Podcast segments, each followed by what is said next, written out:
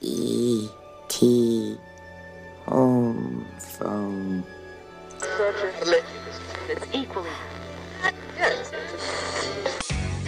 ¿Eres fan de las películas, series y la cultura geek en general? Pues bienvenido a este podcast que es para ti.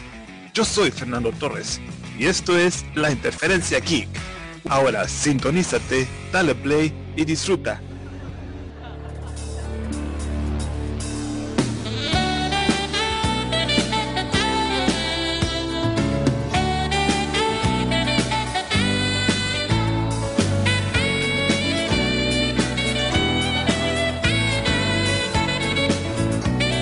Hey, ¿qué Intergeeks? ¿Cómo están? Espero que estén súper, hiper, mega bien el día de hoy, porque yo me encuentro de maravilla.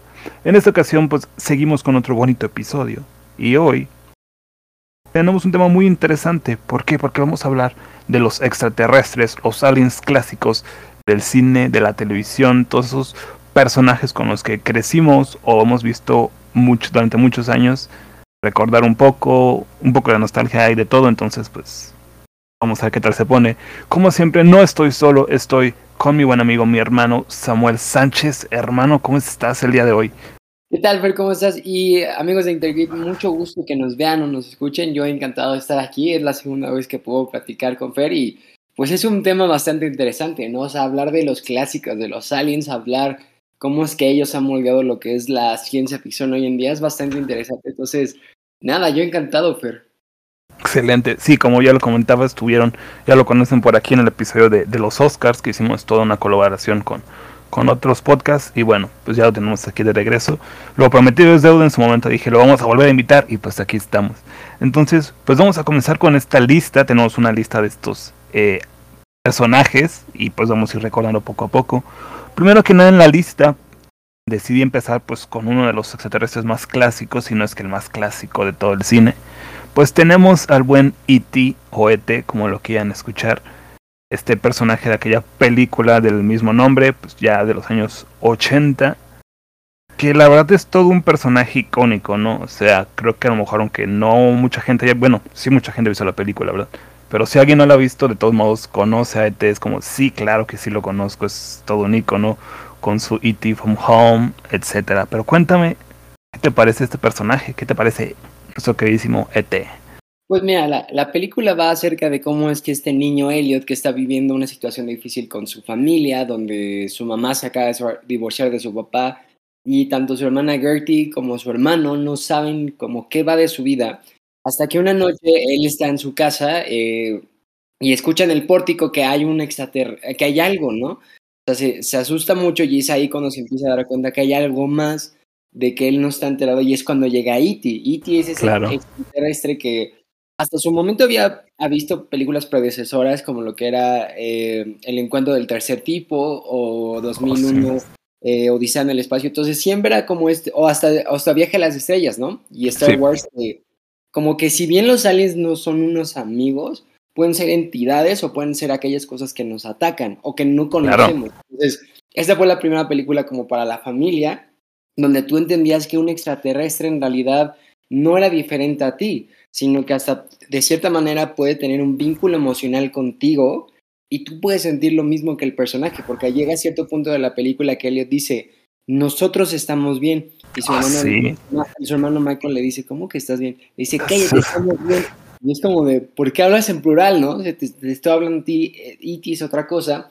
Y es una aventura muy bonita, porque si bien tienes este, este paradigma de antes de que el extraterrestre era aquella persona que te podía secuestrar, te podía meter una sonda, te podía hacer cualquier cosa, ser un amigo, como Chubaca. Ahora tienes Claro. a alguien que no sabe bien por qué está en tu planeta, pero lo único que quiere hacer es regresar a, tu, regresar a su casa. Y la única forma que puede hacerlo es a través de un teléfono, por eso luego dice teléfono, y es muy bonito. Entonces, y también hay que pensar esto, esta, esta película se supone que en el 82 que salió iba a ser la película ganadora del Oscar, iba a ser que se la lleva, pero no ganó.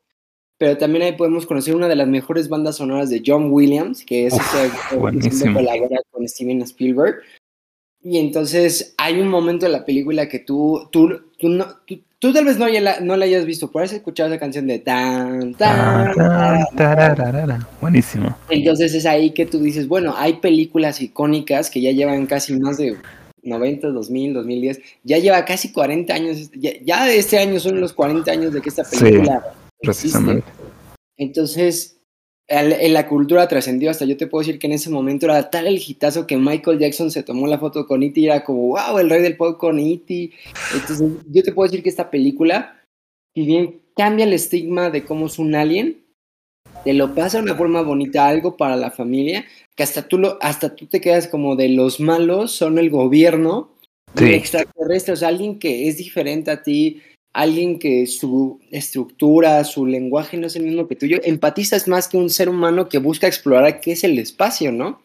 Claro, eh, no, y, y, gira, y hace este giro, como dices, del típico, ah, el, el, alien, el extraterrestre es el malo, ¿no? Aquí, si llegas a ver a las personas como malos, y es como, es que es verdad, o sea, si pasara realmente, yo creo que no sería tan diferente a la película, todo lo que le hacen al pobre Y sobre sí. todo ya cuando aparentemente se muere y todo, o sea Wow. Por supuesto, y aparte, algo bonito de esta película que son los efectos prácticos. Los efectos prácticos son aquellas cosas que son animatrónicas, que son... Hay un truco detrás de lo que tú ves que se ve más verosímil. Entonces, por ejemplo, hoy que estamos en una cultura que todo es efecto visual, todo es CGI, o sea, es, sí. muy bonito cómo ver esos efectos como E.T. O sea, E.T. cuando se estira del cuello, cuando está en el agua, cuando se mueve, o sea, aparte de que alguien pudo usar un traje, también estaba un animatrónico, también estaba algo que, que lo hacía más real, ¿no? O sea, ya la cuando los niños están volando y cayendo hacia la nave y todo eso ya es efecto visual, porque en esos tiempos no tenían ese tipo de grullas, no tenían un dron, entonces, para verlo de esa manera, esa era la película del año que tenía los mejores efectos, tenía la mejor música, tenía, tenía todo. Entonces, yo siento que Steven Spielberg, si es algo característico, es explorar el, el fuera de este mundo y como lo plasma, como lo dirige, es extraordinario. Y ya con la música que le incorporas, pues es una obra de arte. Totalmente.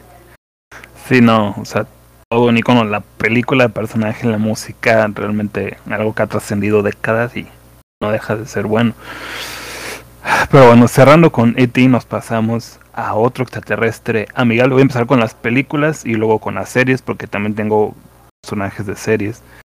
Okay. Tenemos a el queridísimo Stitch, que ya nos pasamos a otra animación completamente diferente, pero sigue siendo un extraterrestre alien y Stitch es todo un icono de Disney y pues que todos adoramos también. O sea, tiene este lado eh, bueno, pero su descendencia o perdón, su, sí, su, todo su historial es de ser malo, su, está programado para ser malo, pero sabemos que termina encariñando con con Lilo, termina siendo bueno y bueno, o sea, es totalmente genial este otro extraterrestre.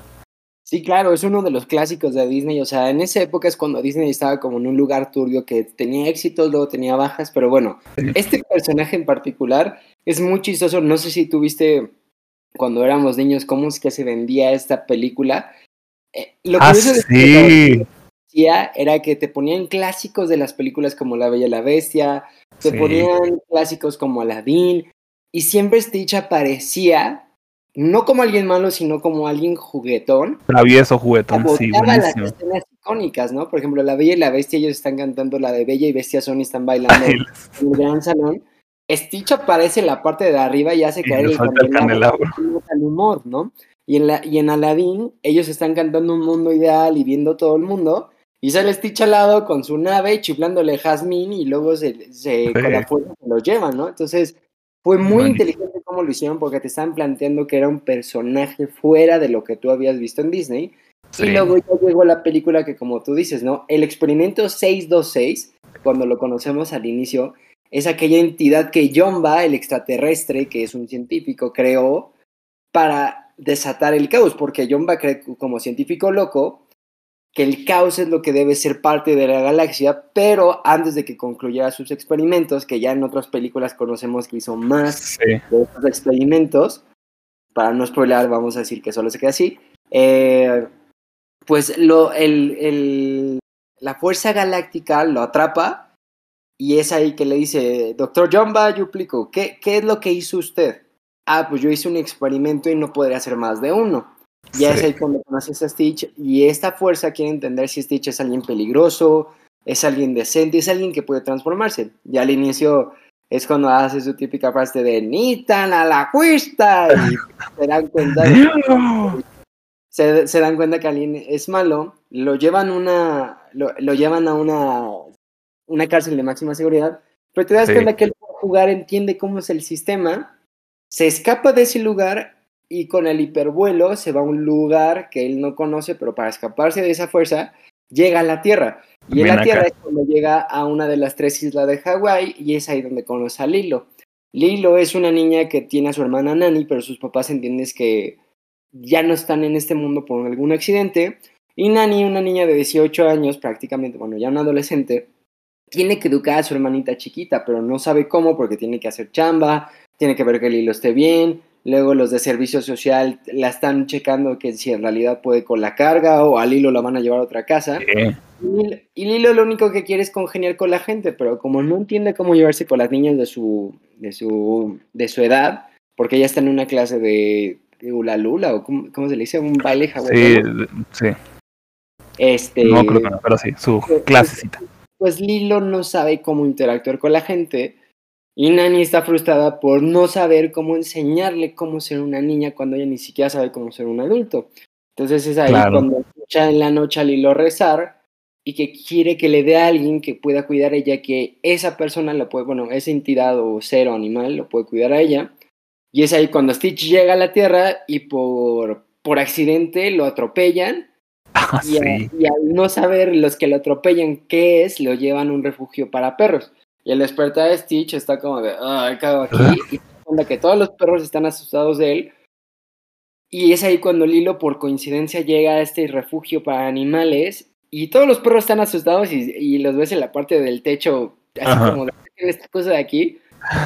Como que Stitch ahí capta con su inteligencia que, que si la única forma de salir de ahí y escaparse y ver su nave y dónde ir es que Lilo lo, lo adopte. Entonces, desea un experimento que tiene cuatro brazos y tiene unas antenitas. antenitas. Y, y tiene todo en su espalda.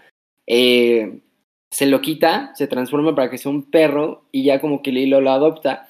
Y es ahí cuando Stitch tiene que ver si en serio es alguien bueno o es alguien malo. Mientras que Jumba, junto a un experto de la Tierra que es de un ojo, Plickly, van a Hawái para ver cómo es que se comporta Stitch con los humanos y a la vez que los humanos no sepan que hay extraterrestres y secuestrar a Stitch para llevárselo al, al Senado Galáctico y el Senado Galáctico darle el perdón a Jumba y Plickly conocer un poco más de la Tierra, ¿no? Entonces es una trama muy bonita que tú inicias Sí. con la humildad, inicias con lo de, pues me defino como una persona, pero te das cuenta que gracias a la alegría de los humanos, gracias al complejo que es un humano con sus emociones, ya no deseas lo mismo, ¿no? O sea, hay un momento que en una escena Stitch como que está recreando una escena de una película antigua donde una araña destruye San Francisco, Stitch Ah, sí. destruye San Francisco, pero al acabar de destruir él se da cuenta que pues, no se siente lleno, ¿no? O sea, lo que él fue construido para hacer malo y destruir, cuando ya lo probó de cierta manera,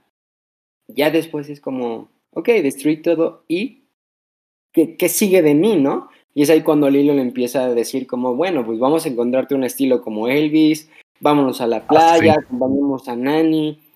Y después de eso ya cuando hizo un caos y como que hace que la familia se separe de cierta manera, se van a surfear y ahí Stitch como que se da cuenta que en realidad ser malo no es lo que le gusta, lo que le gusta es tener una familia, ¿no? Y al final de la película lo que tú entiendes es que su familia no puede ser muy grande, pero lo que tiene es lo que le importa. Entonces es un bonito concepto de cómo es que eres alguien malo, a pasas a entender que la familia, de cierto aspecto, lo que muchos es lo que nos importa y lo que nos da motivos. Claro, totalmente. No, y, de hecho, o sea, que mencionaste a Jumba y a Prickly, y también sale este Gantu, o sea, hablando de Lilo y Stitch en general, toda la gama de extraterrestres que salen ahí. Y como dices después, también en la serie que salió y todo, pues el montón de extraterrestres que conocemos, o sea, como que Disney aquí estuvo muy, muy creativo con eso. O sea, 626 experimentos, que bueno, jamás se vieron todos, ni se vieron los nombres, pero sí crearon bastantes episodios y cada uno tenía su poder y su personalidad y su apariencia física, entonces sí estuvo muy chido aquí. Como que ya esas ideas de Disney ya después las supieron manejar bien. Y, y eso es lo chistoso, que al inicio Disney no tenía tanta fe en ese proyecto, era como, ok, nos va a ir bien y lo vamos a disfrutar, pero no supieron el grado que Stitch después iba a convertir. Sí. Que los parques temáticos es, el, es de los productos más vendidos, o sea, a escala global, Stitch es un, un ser querido y esponjoso, o sea, no tenían claro eso, porque decían, ok, es una película que vamos a disfrutar, que, que va a ser para la familia, y si nos va bien, pues, qué bueno, ¿no? Pero, o sea, se convirtió en un fenómeno del propio Stitch, o sea, la película es buena y todo el mundo te va a decir que es un clásico, pero Stitch en mercadotecnia, que eso es lo que hace que los parques, que todo funcione, pues él, él es, él es la, de las cosas más vendibles que tiene Disney y ellos ni siquiera lo tenían presente en ese momento, ¿no? Sí, inclusive ahorita creo que ya cerraron esta atracción, pero en, en Disney, en Disneyland en un momento hubo una atracción no de y Stitch, de Stitch. Stitch. Entonces ya desde ahí dices, ok, es que Stitch revolucionó completamente. Correcto, y aparte, algo que... Quiero, quiero dar un dato curioso para seguir con lo, con lo siguiente. Si bien se acuerdan los que nos están escuchando o viendo, hay una escena casi al final cuando la persecución que todo el crew, todo el crew va tras este Gantu. Cuando ellos van pasando por, por lo que es este montañas y un río y que luego le tiran a este sujeto del helado que se va hasta el extremo Ah, sí. para que no le tiren su helado. Esa escena no era así. En esos años que estaba, salió en el 2002 esta película, en el presentado. 2000 hubo, un problema, que es un ataque terrorista que sacudió al mundo y en especial a Nueva York de las dos torres. Y en esta escena, ellos se supone que al inicio, como lo dibujaron, pasaban en medio de dos edificios dentro de. Mm, Pero como era una referencia tan fuerte y tan, claro. tan clara, cambiaron toda esta escena por completo antes de, antes de que saliera y la pusieron ahí como si estuvieran en una montaña o estuvieran ya fuera del Hawái para no remitir esta clase de sentimientos. Y también Claro. yo te puedo decir que Disney Plus, para que los niños no hagan ciertas cosas de que les sale un niño, Ah, sí, ya sé qué vas a decir. que Lilo al inicio para esconderse de su hermana Nani se mete a una lavadora. Porque pues. No lo ve, tú de, tú de niño no lo veías así, ¿no? Pero ahorita como que ya hay más conciencia de las cosas, ya hay más información. En esta escena de Disney Plus, si ustedes la ven, Lilo ya no se mete a una, Una lavadora. a una lavadora. Ponen un, componen como si fuera una mesita y que la destruyera una caja de cartón de pizza para Sí. hacer sentido que la niña se esconde debajo de una mesita y que pues en su infancia la caja de cartón va a decir, ay, no me va a ver porque no hay una caja de cartón, en vez de una lavadora para hacer esta conciencia de que los niños tienen que tener cuidado dentro de la casa. Cuidado, claro. Sí, sí, es muy interesante ese, ese dato, está muy chido. Pero bueno, seguimos con Disney. Unos personajes que si bien no son protagonistas, como en anteriores casos, siguen siendo geniales y son los aliens de Toy Story. Sobre todo, toda la gama de aliens de Toy Story, pero principalmente conocemos eh, tres que en la, en la segunda película, que si bien como te digo, a lo mejor no tienen demasiada participación, pues siguen siendo como un toque divertido a la película. Y, y trascendieron todo y después, bueno, ahorita en la- salió una película de Lightyear que, que no salen, no se mencionan, pero en su momento parecía que están en el contexto de Buzz Lightyear. Y eso es lo que me sorprendió con la nueva película de Lightyear. Yo, yo te de ser sincero y siempre está ese chiste en el aire que si yo fuera Andy en ese momento yo hubiera agarrado a Sox y no a Lightyear, pero bueno, eso es otra cosa. Pero yo consideraba que en esta película que íbamos a ver a Zork, íbamos a ver a todos, de cierta manera iban a dar, no que iban a aparecer, pero iban a dar indicios de los marcianitos que era como la y todo, pero no aparecieron y yo me quedé como de... Hasta le, hasta le dije a mi novia al final de la película, oye, no están los marcianitos, ¿verdad? Y así como, no. Y bueno, pues, ojalá sea una segunda parte, pero ya viendo cómo es que le fue mal en taquilla, ya, yo no creo que se ya pase.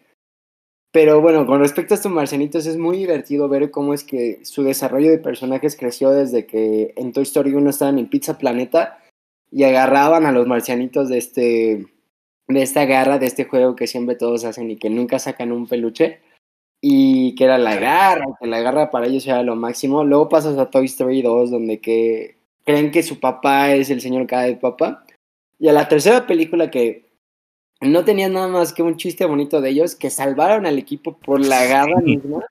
Y en la cuarta película como que están ahí, o sea, como que son personajes que siguen al equipo y ya, pero en su evolución de la, de la trilogía crecieron bastante bien, de ser Sí. los que estaban en su rollo, crecer a los que quieren hacer una familia, a los que, gracias a su, gracias a estar en su mundo literal en la luna, salvaron al equipo. Entonces, es muy bonito ver cómo estos personajes que están chillones y dicen frases mínimas como papi, la agarra, se convierten en algo muy bonito y como bien dices tú, o sea, de ser personajes X pasan a ser personajes que se venden mucho. Sí, y me encanta como, por ejemplo, en la segunda, casi al final, que lo salva cara de papá y, ay, nos ha salvado, estamos agradecidos, y papi, no sé qué. Punto. Pero sabemos que de la 2 a la 3 hay un plazo muy largo. Entonces, este. Todavía recuerdo que al inicio de la 3, una de las primeras frases que dicen es: Nos ha salvado, estamos agradecidos. La primera vez que la vi fue un chiste, bueno, todavía, pero la primera vez que la vi fue un chiste que me encantó, porque dices, o sea, han pasado 15 cuantos años y todavía siguen con lo mismo, entonces fue como un, un buen chascarrillo meterlo ahí, porque siguieron así en su personaje, pues. Sí podemos identificar que han que ha, avanzado Toy Story 1 a Toy Story 2 gracias a la hermana de Andy, porque cuando la hermana de Andy aparece en la primera película es hasta el final que ya nació, porque antes nada más eran la mamá de Andy y Andy, ¿no? Y luego estaba su hermanita cuando llegó la Navidad. Y en la segunda ya es cuando estás viendo que la niña, puedes hasta decir que pasaba uno o dos años, porque al final de la segunda película es cuando Andy está jugando con su hermanita y que le está haciendo hacer caminar. Y conforme a lo que un bebé ca- camina normal es como ya llegando al año, año y medio, entonces puedes dar a entender que, que es ese lapso de tiempo, ¿no? Claro. Pero bueno, siguiendo, ahora vamos a englobar otra gama de, de extraterrestres, porque aquí realmente todos los personajes lo son. Metiendo en general, digamos, los personajes de Star Wars. ¿Ok? Y bueno, tenemos eh, desde los extraterrestres, este, que tal cual son otra especie, Chewbacca, Yoda, eh, etcétera. Pero también tenemos a estos otros personajes que aunque sean físicamente como, huma- como humanos, pues realmente no se sabe, no son de la Tierra, pues son otro planeta, Han Solo, Luke, etcétera. ¿verdad? Ya buscando otros contextos, pues ya. Pero bueno, en general toda la gama de personajes de Star Wars que también, lo que decíamos, han trascendido a lo largo de la historia y son iconiquísimos y sobre todo Chewbacca, o sea, igual como E.T., todos conocen a Chewbacca. ¿Sabes quién es Chewbacca? Claro que sí, sé quién es Chewbacca. No he visto las películas, pero sé quién es Chewbacca. Entonces, así con, con todos estos personajes, creo, en general. Y pues, Sí. son geniales. Sí, en Star Wars eso es lo padre, porque si bien es como dices tú, sabemos que hay humanos, pero que son humanos de distintos planetas, o sea, no sabemos en qué punto de la historia el humano se fue a explorar tantos universos que estaba ahí.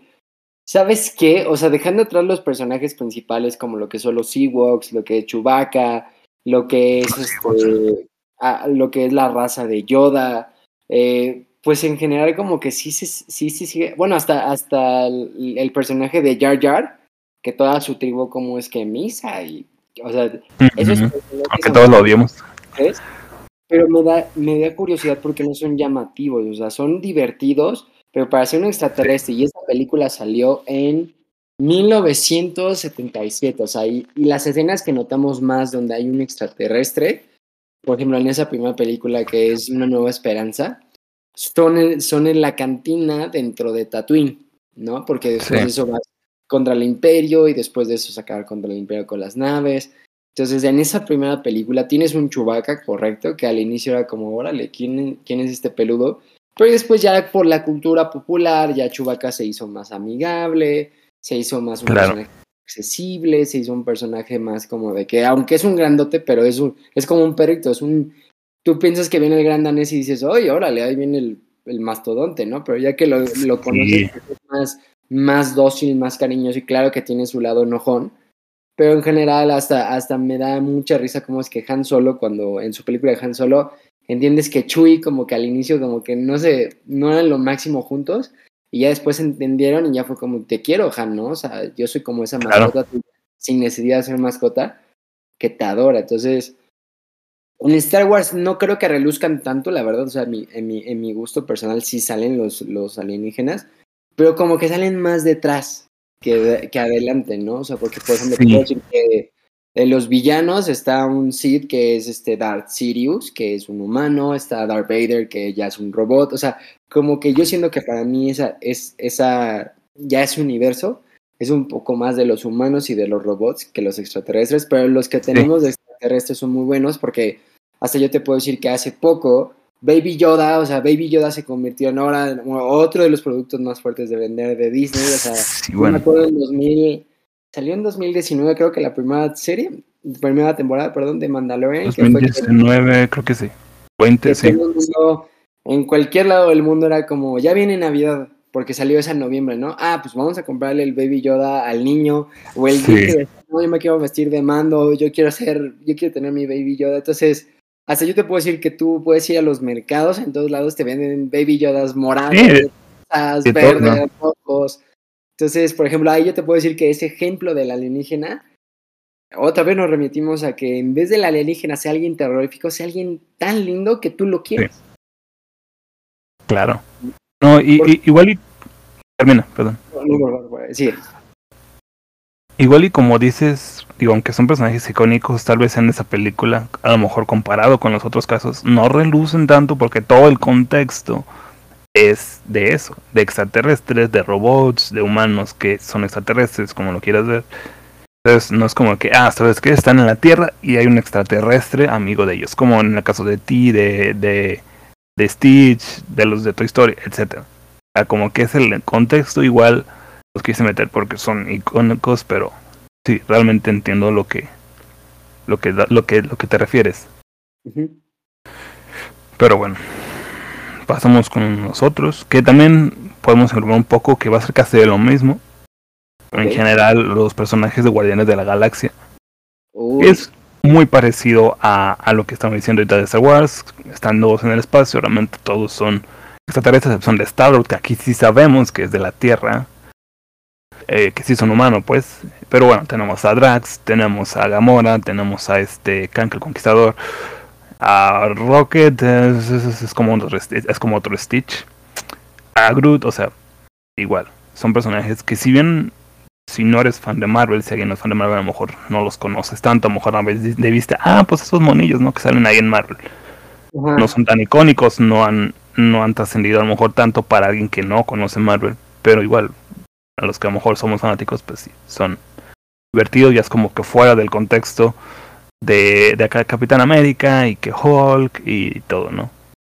Sí, claro, y aparte, por ejemplo, cuando tú ves la primera de Guardianes en la Galaxia que salió en 2014, sí, sí, tú notas a los extraterrestres, pero como estás en un plano espacial, como que los ves como, ah, ok, pues Sí, hay muchas razas y entonces como que quiero ver cuáles son, ¿no? Y no te sorprenden tanto, porque por ejemplo está Drax, ¿no? Que su raza siempre es como literaria, lo que te dicen es lo que piensan, lo que...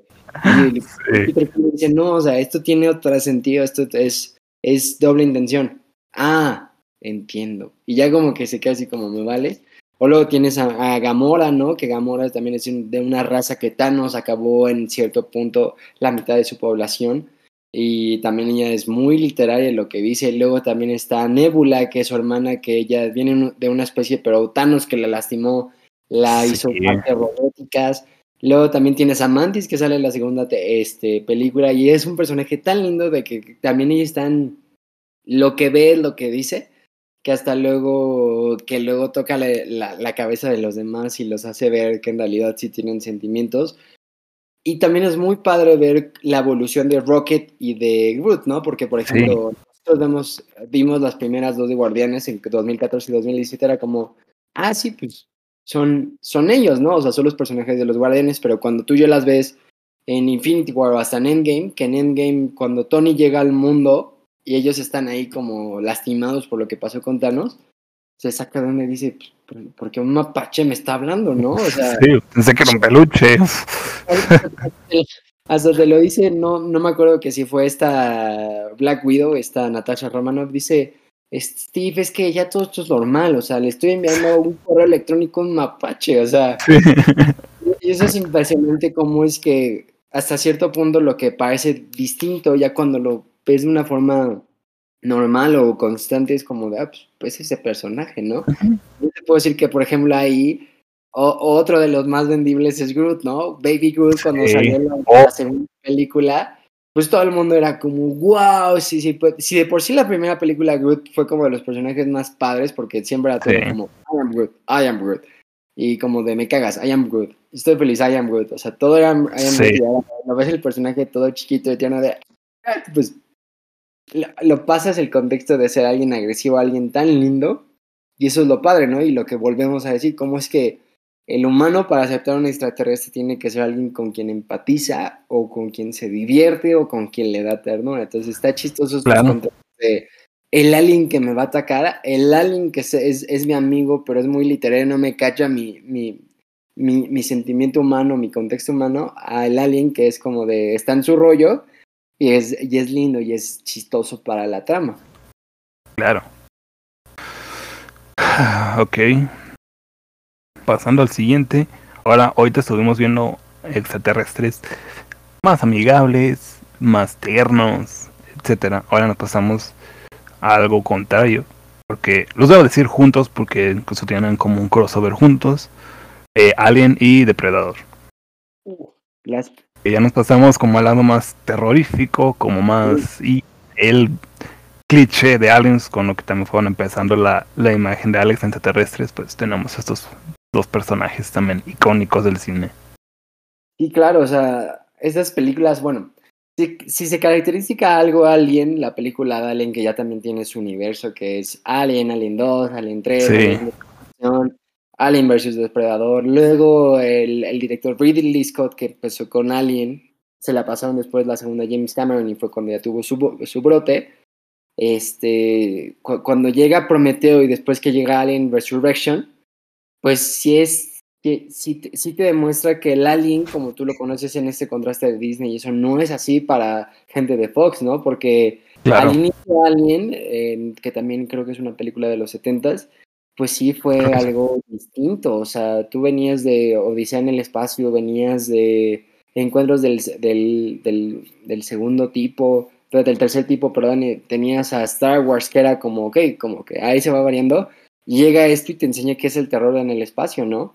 Que ahí también están los efectos prácticos, que yo te puedo decir que hay una de las escenas muy fuertes de la primera película que es cuando uno de los exploradores, cuando llega esta mano que, que captura a este hombre y después se quita, que es, es, es como esta madre que incesta el alien dentro de un cuerpo para que eso este, pueda existir.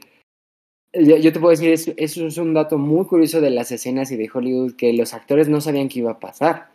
Que ahí cuando estaba el alien saliéndole a este actor, todo el mundo fue como de qué onda, ¿no? Y el director dijo, graben, o sea, no importa lo que pase, graben, y ya fue con los efectos especiales.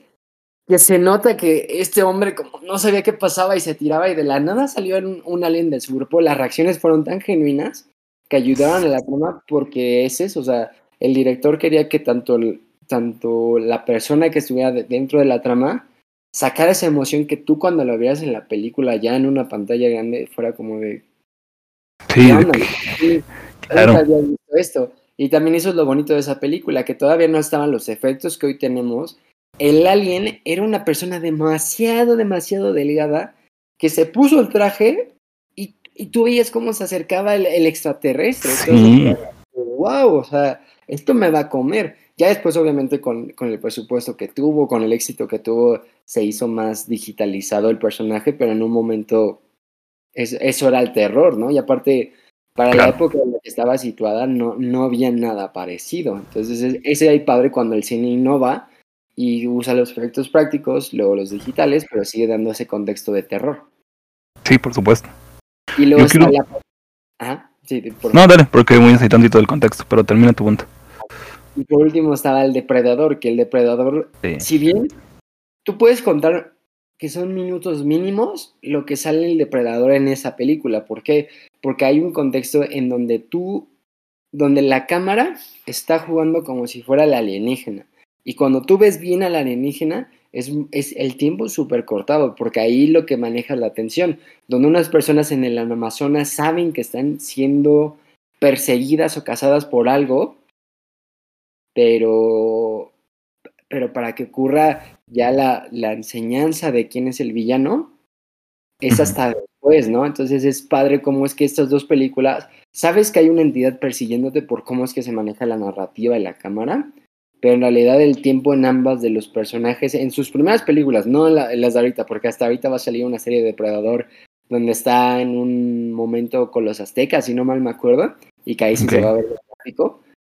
Pero sale en, sale en septiembre, si no mal me acuerdo. Y sí, sí se me antoja mucho esa serie. Pero en esos, en esos años 70 y 80 para sacar un extraterrestre, que sí era costoso, era tiempo de maquillaje, era tiempo. Pues por eso se jugaba que, el, que los escenarios, los movimientos, las acciones, no te lo enseñaban para también causar ese terror, ¿no? De a qué, a qué me enfrento, ¿no? ¿Qué es lo que me está pasando y cómo lo destruyo? Claro. Ahora sí, perdón, ahora sí, Katina. Ah, sí. Que iba a dar un dato curioso. Eh, lo iba a decir cuando hablamos de ET y se me olvidó. En un momento pensé, voy a decirlo cuando hablemos de Star Wars y se me olvidó olvidar. Entonces me voy a regresar un poquito a estas dos películas porque dije, eso está muy interesante que lo diga.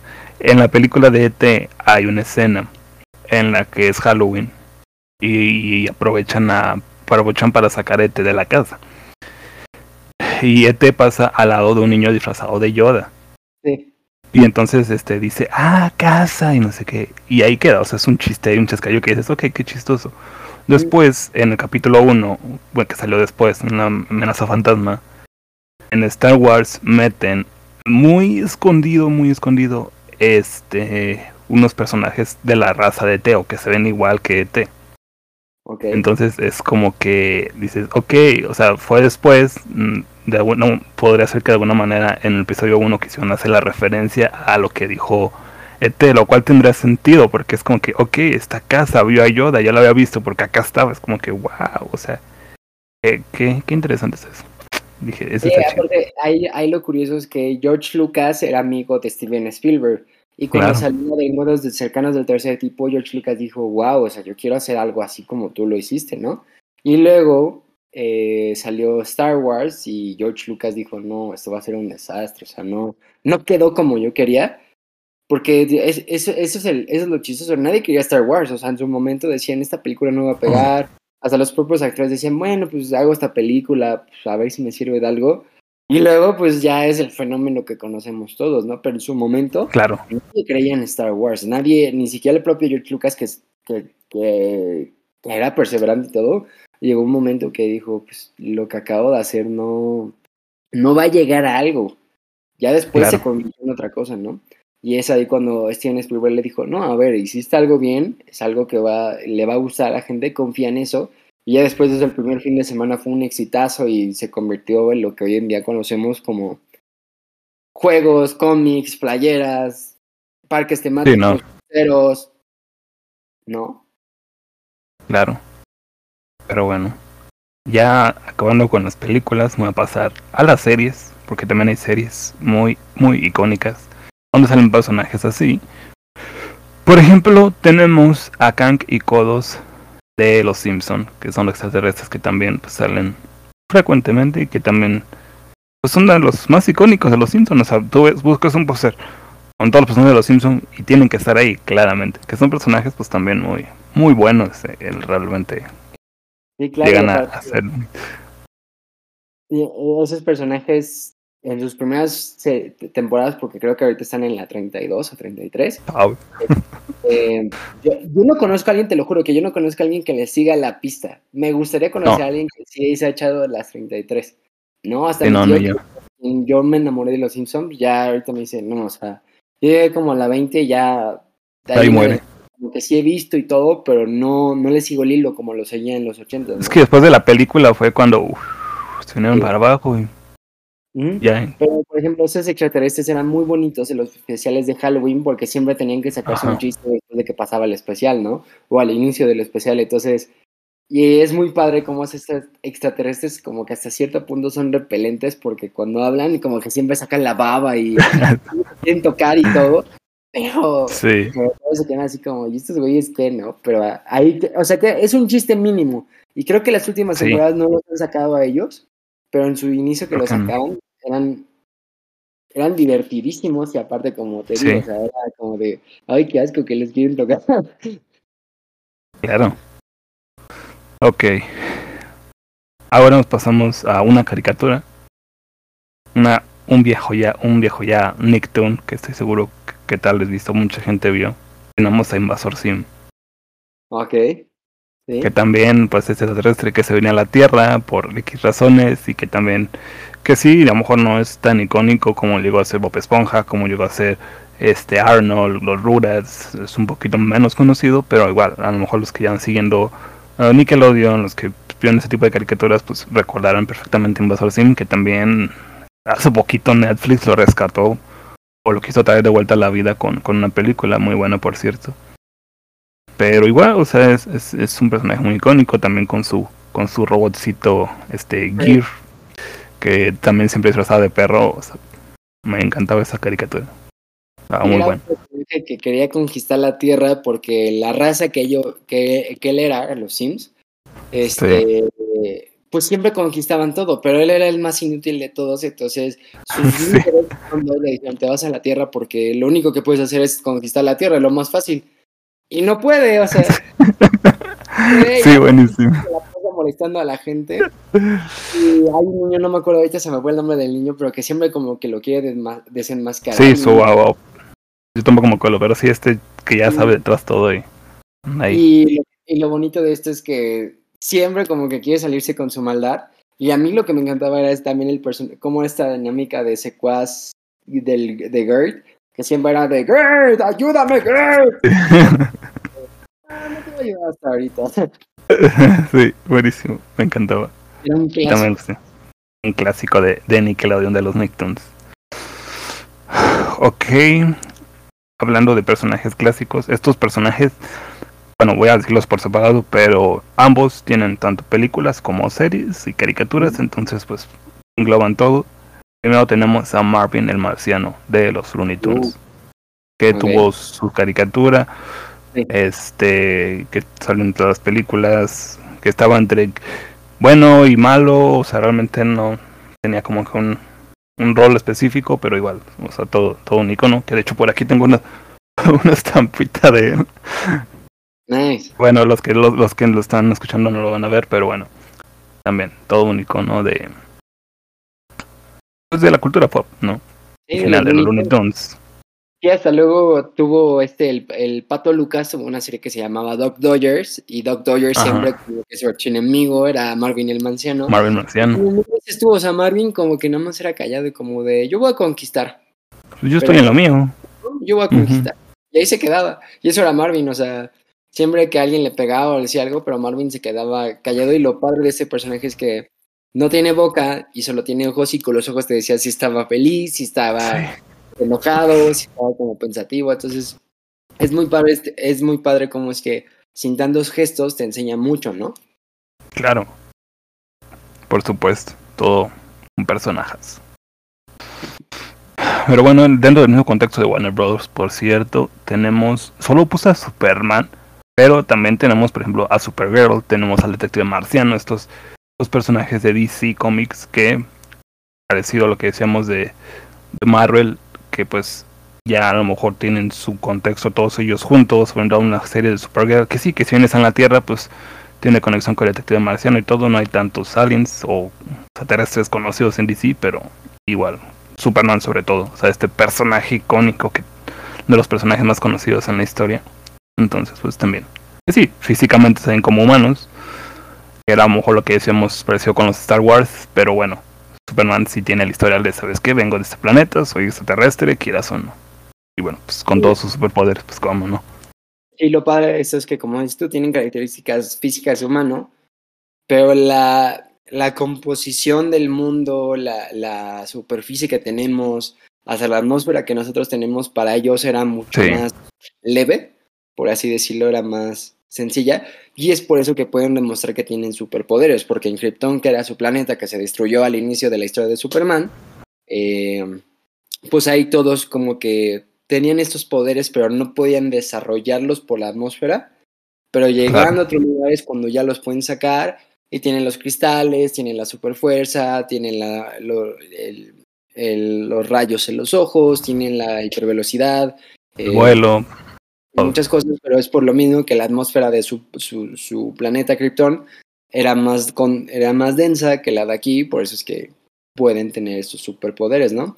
Y sí, Claro. Tiene muchos sup- super, po- superhéroes que son del espacio, pero cada uno, como vienen de un diferente planeta, tiene un diferente Sí. poder o de una diferente fuerte, ¿no? Por ejemplo, Superman es esto, pero tiene su lanterna verde que es de otro planeta Ajá, sí. y gracias a su anillo puede existir su fuerza, ¿no? Entonces, cada uno Claro. de ellos es impresionante a la forma que son, gracias al- a lo que su planeta les ofreció.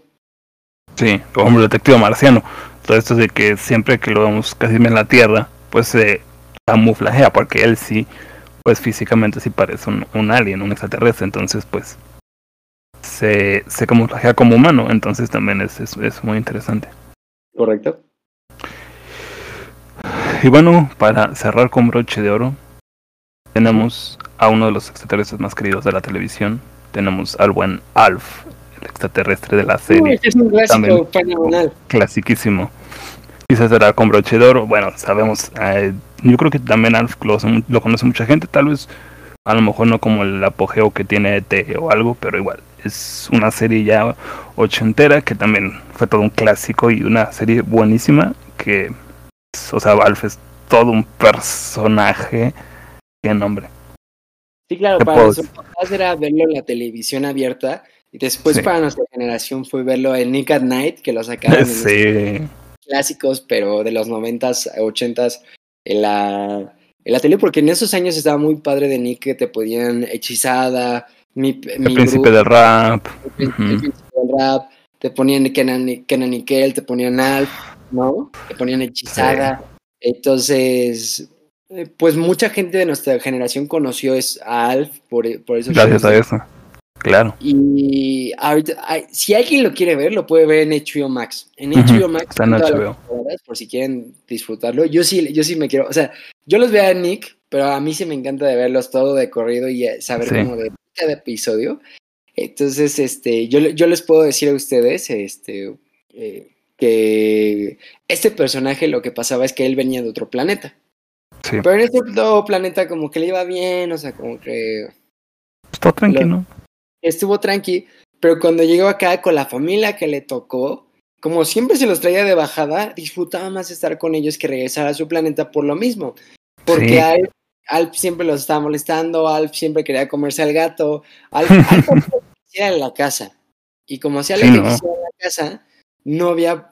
re- o sea, sí había represalia que Willy, que es el papá de ellos, que le decía, Alf, ¿cómo es que haces esto? Y él así como ve, pues Willy, yo estoy disfrutando de mi vida, ¿qué, estás diciendo? O sea, y es que para él era completamente normal, o sea, que si explotaba la cocina para él era completamente normal, que si se comía toda la comida para él era completamente normal, o sea, tener unas costumbres que es lo que hace divertida la serie, porque dices, Alfa hace todo esto, si lo ves en un contexto, o sea, es tremendo, es todo un dolor de espalda, pero para él era completamente normal, él siguió su vida aquí y todo, y como dices, muchas veces prefirió ya quedarse acá, porque en quién sabe cuántas ocasiones tuvo la oportunidad de irse, regresarse con sus amigos y no, y prefirió quedarse y se hacía mencito de que, ah, pues es que estuve en el baño y no alcanzé a subirme a la nave y pues me voy a quedar aquí. Desafortunadamente la serie no tuvo como que un final tal cual, eh, cerró y después sacaron una película muchísimos años después que ya ni sale la, la familia de la, de la serie, lo cual es como que dices, "Ah, pues, no sé, ya fue como para cerrar la historia, pero como tal un final así bonito no tuvo. Entonces, pues es lo único malo, pero aún así la serie todo un icono que sin duda vale la pena ver. Aunque sea un episodio al azar de repente, así que dices, ah, sabes que voy a poner cualquier episodio, lo, lo disfrutas. Es lo bonito de la serie, o sea, que él, que ellos ya lo aceptaban como su familia Alf, Ujú. que aunque siempre les hacía algo en la casa, siempre Sí, no. problema, al final del episodio le decían, o sea, hiciste mal, pero te queremos, ¿no? Porque pareces un niño chiquito que pues no, no te... Y eso es curioso, ¿no? Cómo es que desde el inicio de la serie te dicen que ellos, cuando llegó con ellos, hicieron un pacto de no decirle a la gente que estaba Ah, ahí, sí. ¿no? Entonces, ¿qué cabeza tuvieron los humanos para decir, ok, es un alien? Es un alien que hace daño en mi casa. Es un alien que siempre me trae de bajada. Pero aún así lo quiero y lo voy a ocultar de la gente para que no se lo lleven. O sea, Claro. Qué, qué lindo eran los ochentas que hacían como que ver que alguien distinto lo tenías que proteger aunque él era de cierta forma pesado contigo.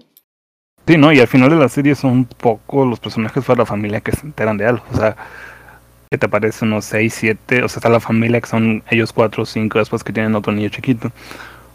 Y 6, 7 personajes a lo largo de toda la serie más o menos son los que ya después se enteran y aún así siguen con la misma eh, pues ideología, ¿no? De no revelarlo, o sea, se enteran este y igual en secreto, o sea, y así por ejemplo la, a la mamá de Kate, este que se llevaba súper mal con él, o sea, de que no lo toleraba para nada. Y aún así, siempre guardó el secreto y en muchas ocasiones lo ayudó y todo. O sea, es, es como es, lo bonito de esa, de, esa, de esa serie. Y hay algo que siempre me va a encantar de esa serie, que era lo bonito, que cuando llegaba alguien que le decían, Alf, escóndete, me encantaba como su pelito como que se empezaba a mover y le hacía así como moped que se iba. Uh, Ah, sí. eso no te- o sea, porque obvio, Alf era una marioneta, ¿no? Era como los mopeds Sí. y todo. Pero era muy bonito ver cómo el personaje corría de una forma chistosa y que siempre el pelo se le movía y que se iba a la cocina y en la cocina siempre se ponía de chismoso y luego, Willy, ¿te Ah, diste cuenta que te hicieron mentir? Sí, no, porque en ocasiones salía este completo, o sea, la mayor parte de la serie pues, sí era la marioneta, sí, pero como decía, cuando se veía corriendo así, se veía chistosillo porque pues estaba chaparrito. Entonces pues era así el, ver el monigote ahí, o sea, sí, era, era muy divertido. Y, que- y quiero decir a alguien que no, no dijimos de los extraterrestres porque le tengo un cariño muy bonito. Hay Dale. una película que se llama Paul. Ah, Paul es un uh, extraterrestre. Buenísimo. Paul es un extraterrestre que...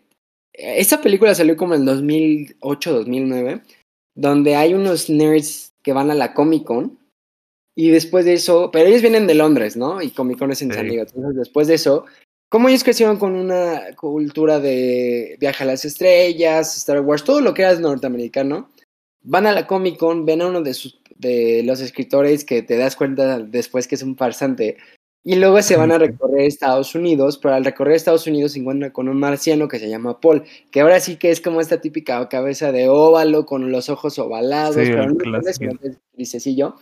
Pero te das cuenta que Paul fue lo que inspiró a que todo el mundo empezara a hablar de los extraterrestres, Sí. pero Paul también es un desmadroso que siempre, siempre a la Sí. gente lo trae de menso, que siempre él es un chavo buena onda, que hasta hay un momento que uno de los personajes principales al inicio era creyente y le empieza a decir, sí, es que Dios fue el que creó todo y eso. Ah, sí, dime cómo Dios me creó a mí. Sale y le enseña y le dice, ¡pum!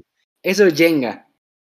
Sí, buenísima. Sí, es una película muy buena. Que una que me acuerdas, en, en un momento que estábamos este, hablando, dije, ah, voy a mencionar a Paul a ver si me entienden la referencia. Y ahorita se me había olvidado, pero cada vez que la mencionaste. Sí, es una, es una, una película muy divertida. Es un poco irreverente, realmente a lo mejor no.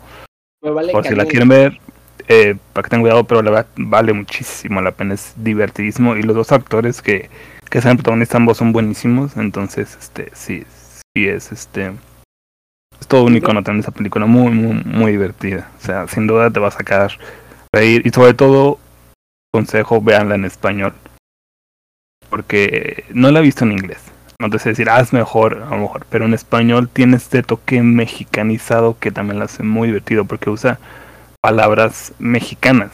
Y usa groserías o palabras altisonantes, pues características del español, ¿no? Entonces, este.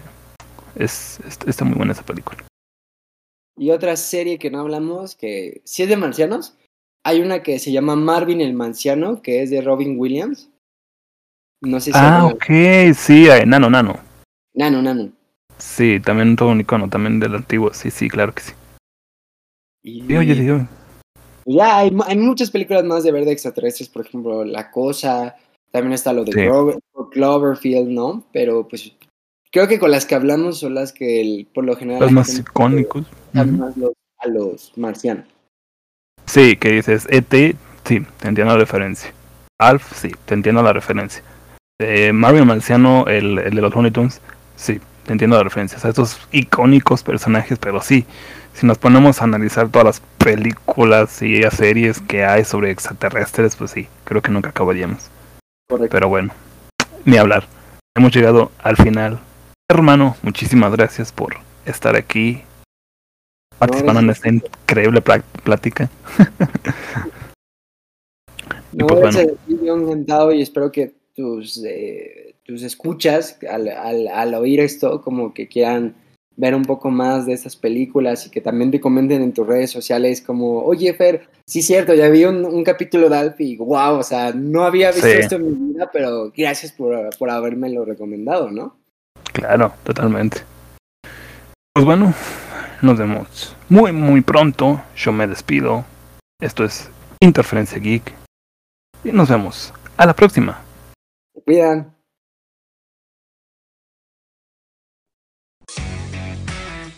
Gracias por escuchar un episodio más de este podcast. No olvides seguirme en Instagram como interferencia.geek para que estés al pendiente de todas las actualizaciones y podcasts que estaremos subiendo. Recuerda que también podrás escucharnos desde las plataformas Spotify, Apple Podcasts y Google Podcasts. Hasta la próxima.